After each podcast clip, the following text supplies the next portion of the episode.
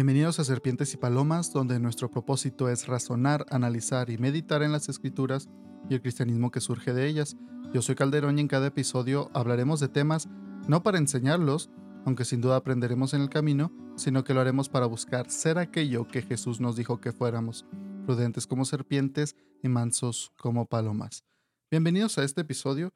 El día de hoy quería platicar algo que he traído bastante en mente, es algo que he estado pensando y son de esas veces que te llega un pensamiento y pasan los días y, te acuerdas de versículos, te acuerdas de experiencias en tu propia vida y quería compartirles un poco de esto que he traído en mente.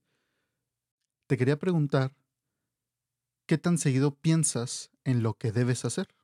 En lo que sí debes hacer. Creo que como cristianos constantemente pensamos en lo que no debemos hacer y a veces se llega a hacer mucho énfasis tanto en mensajes que leemos, incluso lo que nosotros mismos nos decimos de, no, yo no puedo hacer eso, es que yo como cristiano no debo hacer eso, y no tiene nada de malo, es parte del cristianismo saber qué hacer y qué no hacer.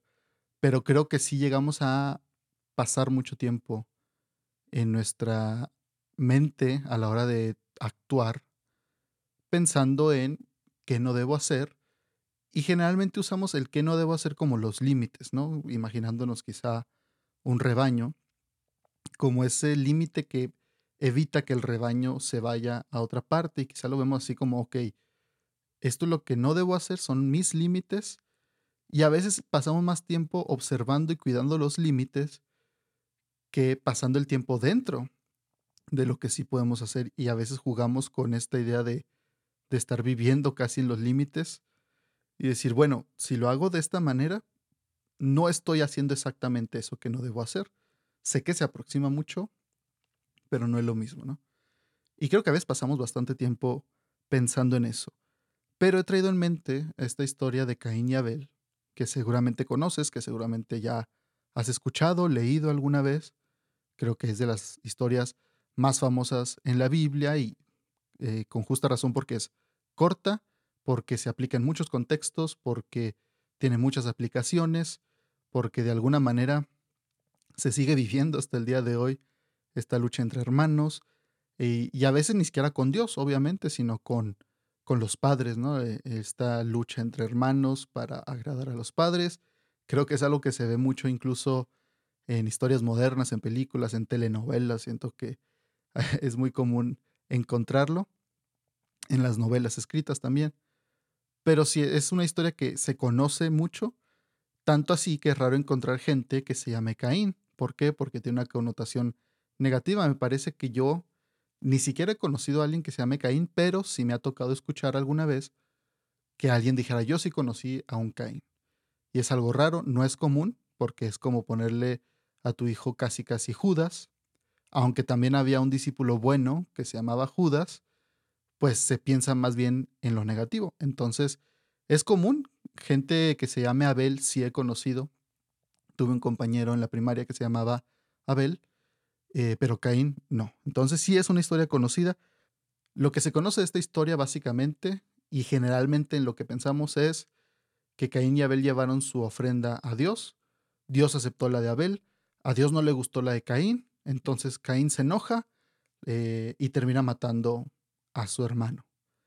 Y a veces cuando se cuenta de una manera tan sencilla, tan simple, pues se puede pensar incluso, pues qué mala onda Dios, ¿no? Porque no simplemente aceptó también lo de Caín, pobre Caín, se esforzó, hizo lo que pudo, ¿por qué no lo aceptó?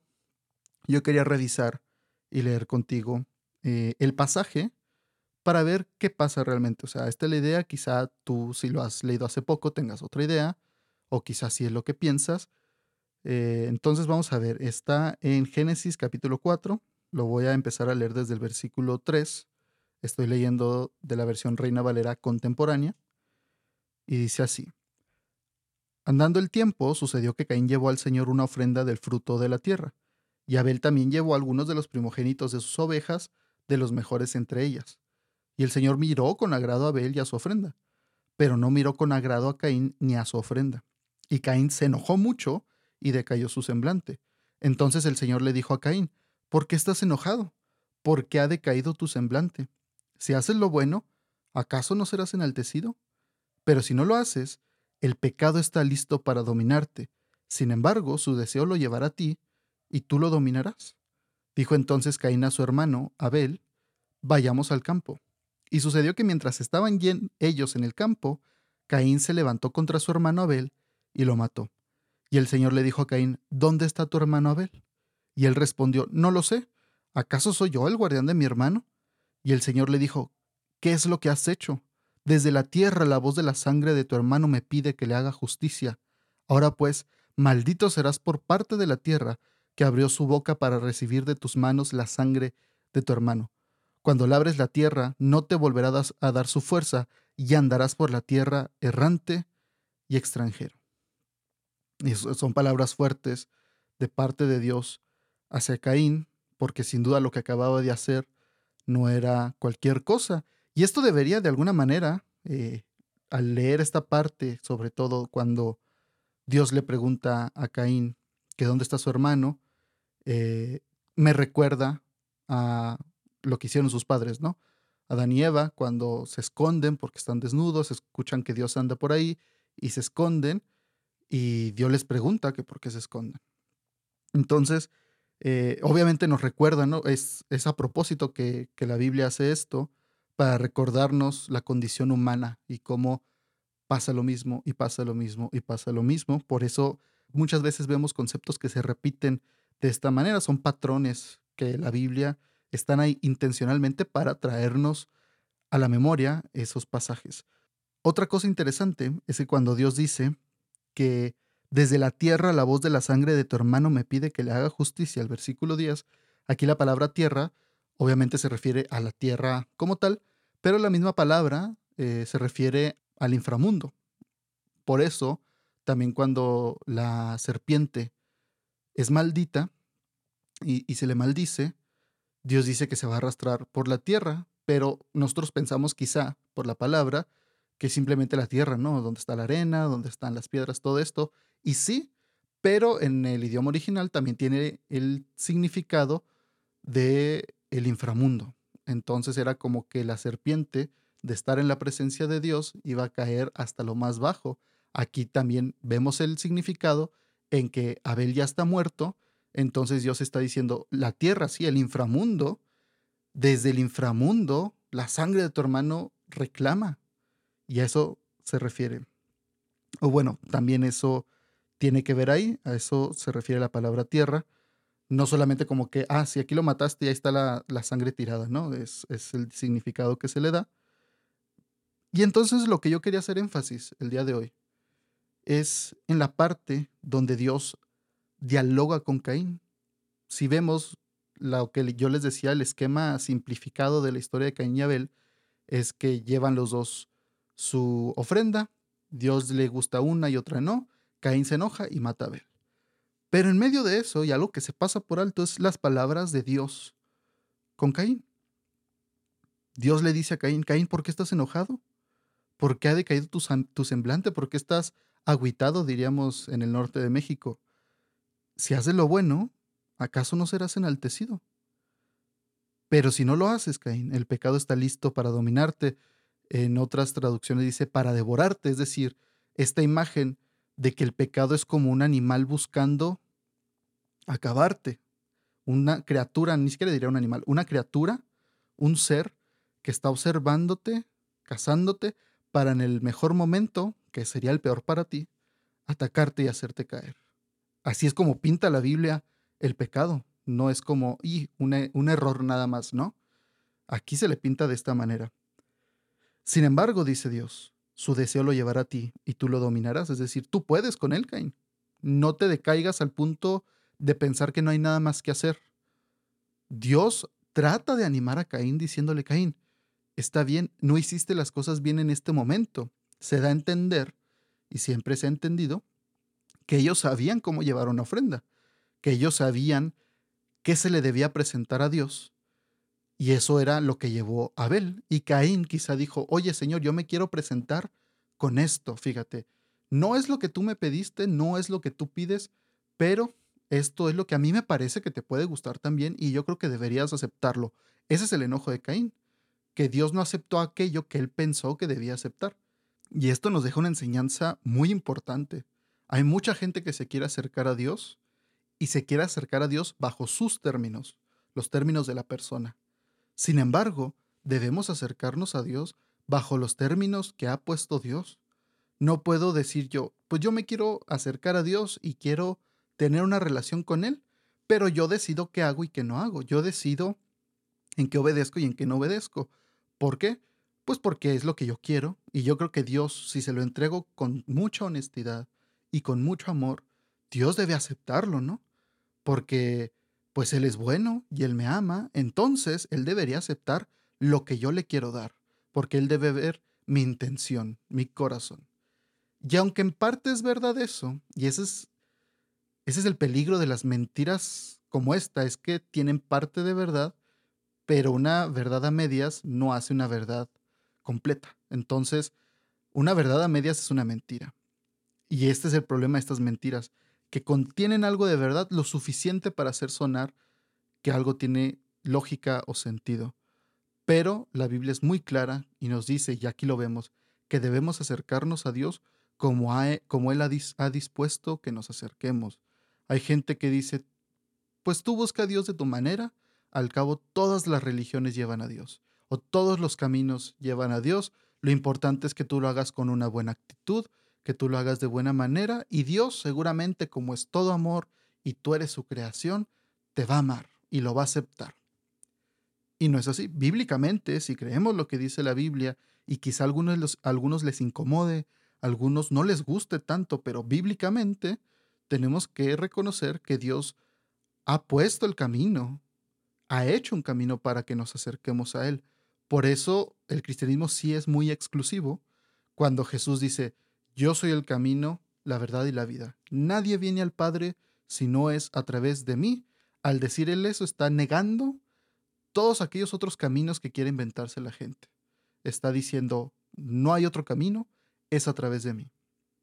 Como digo, quizá nos incomode, quizá no nos guste, pero es lo que dice la Biblia. Y aquí es lo que le pasa a Caín. Caín quiere llegar a su manera, con lo que él quiere dar, y espera que Dios lo acepte, y al no hacer lo que hace, se enoja.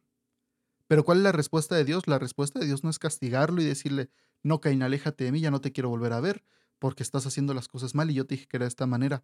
No, Dios sí es comprensible, sí es comprensivo, perdón, sí entiende a Caín y quiere tener una relación con él y quiere tener armonía con él. Por eso le dice Caín, Estás triste, estás enojado, yo sé. Pero tú sabes que si haces las cosas de la manera correcta, vamos a poder estar bien tú y yo. Pero le dice, ten mucho cuidado, Cain, porque tú estás en un lugar, en una postura, en una posición en la que tú decides qué vas a hacer. ¿Regresas y haces las cosas bien? ¿O te vas a tu casa enojado y nos separamos? Y Dios le da la advertencia y le dice, ten mucho cuidado con el pecado porque está al acecho y quiere devorarte, Caín, pero tú puedes con él. El pecado llegará a ti, buscará actuar sobre ti, pero tú lo dominarás. Pero ¿qué pasa? Aquí hay un salto de tiempo. Obviamente el versículo 7 a 8 no es como que apenas Caín escuchó esto y fue a hacerlo, sino que se entiende que hay un salto del tiempo en la historia y entonces ya está Caín con Abel y vemos que ha decidido, vemos que el pecado lo destruye, vemos que lo, lo domina, vemos que Caín sucumbió al pecado. ¿Y esto que costó? Costó una vida. Y ahí están las consecuencias del pecado, no son cualquier cosa. Dios quizá dijo, está acechando y quiere destruir. Y le destruyó la vida a Caín y le destruyó la vida a Abel. Entonces pasa esto. Eh, Caín es maldecido por Dios. Y Caín le dice al Señor, Señor, este castigo es muy grande para poder soportarlo. Tú me echas hoy de la tierra, tendré que esconderme de tu presencia, errante y extranjero andaré por la tierra, y sucederá que cualquiera que me encuentre me matará porque se va a saber lo que hice, sabrán lo que hice en contra de mi hermano y en desobediencia a ti. ¿Y cuál es la respuesta de Dios? La respuesta de Dios no es, pues sí, correctamente te van a matar y eso es lo que debiste haber pensado antes. No. La respuesta de Dios es ponerle una señal a Caín para que, para que cualquiera que lo encontrara no lo matara. Y entonces Caín se va. Entonces, incluso en ese momento, Dios sigue siendo bueno a pesar de que Caín hizo algo malo. Y aquí vemos la providencia de Dios, aquí vemos el que Dios puede hacer algo bueno incluso para alguien que se ha alejado de él, porque Dios es bueno. Y esto hay que tenerlo muy presente. Dios llega a hacer cosas buenas para gente que incluso no lo sigue, no, no cree en él o que se aleja de él, pero no es porque la persona se lo merezca y no es una validación del estado de la persona. Dios lo hace porque él es bueno. Y eso hay que tenerlo muy en cuenta. Entonces, a esto voy. Caín sabía que no debía hacer, pero Dios le dice muy claramente, si haces lo bueno, ¿acaso no serás enaltecido, Caín? En vez de enfocarse en lo que no debía hacer, Dios le dijo, Caín, haz lo bueno, haz lo correcto, haz lo que tú sabes que está bien. No se puso a decirle simplemente, Caín, no hagas esto, no lo vayas a matar, Caín, no pienses en matarlo, no lo hagas, Caín. La opción de Dios es, mejor haz lo bueno. Por eso te preguntaba yo al principio, si has pensado últimamente en hacer lo bueno, hacer lo correcto, más que no qué hacer. Siento, como decía, que como cristianos a veces pensamos más y pasamos más tiempo cuidando lo que no debo hacer, que como decía, no es algo malo. Pero ¿qué tal si pasáramos más tiempo también pensando en hacer lo bueno y hacer lo correcto, en vez de estar cuidándonos de lo que no debemos hacer? ¿Qué dice Dios? ¿Acaso no serás enaltecido? ¿Acaso no te honraré? ¿Acaso no respetaré el que hagas lo bueno? Y es algo maravilloso porque Dios no tendría que hacer nada de eso. Sin embargo, le dice a Caín que Caín, puedes hacer lo bueno. ¿Has buscado tú hacer lo bueno? ¿Has buscado hacer el bien a las personas? en vez de enfocarte solamente, no debo hacer esto, no debo caer en este pecado, no debo caer a la tentación, no debo tener esta actitud, no debo decir estas palabras y vivimos en el no debo, no debo, no debo y nos olvidamos del debería amar a mi prójimo, debería ser más cortés con las personas, debería expresar mi amor mejor para con mi familia, debería orar más por mis amigos perdidos, debería buscar más la presencia de Dios en lugar de solamente alejarme de los lugares donde sé que no está Dios, porque siendo honestos, el alejarnos de lugares donde no está Dios no significa que nos acerquemos más a Dios. Eso simplemente nos mantiene alejados de las cosas malas y de los, lugares malos. Pero para acercarnos a Dios necesitamos hacer lo correcto, hacer lo bueno, hacer aquello que me acerque a Dios. Hay que pensarlo, hay que meditarlo, hay que tenerlo en cuenta. Cuando tengamos frente a nosotros, como dice la Biblia, las buenas obras para hacerlas, que podamos estar presentes en el momento para decir, voy a hacerlo, y no solamente preocupados por no hacer aquello que es malo. Muchas gracias por escuchar este episodio. No olvides suscribirte al podcast en tu plataforma favorita y recuerda que puedes encontrarnos en Facebook, Instagram y YouTube donde subimos más contenido que nos lleva a razonar, analizar y meditar en las cosas de Dios. Espero que estés bien. Dios te bendiga.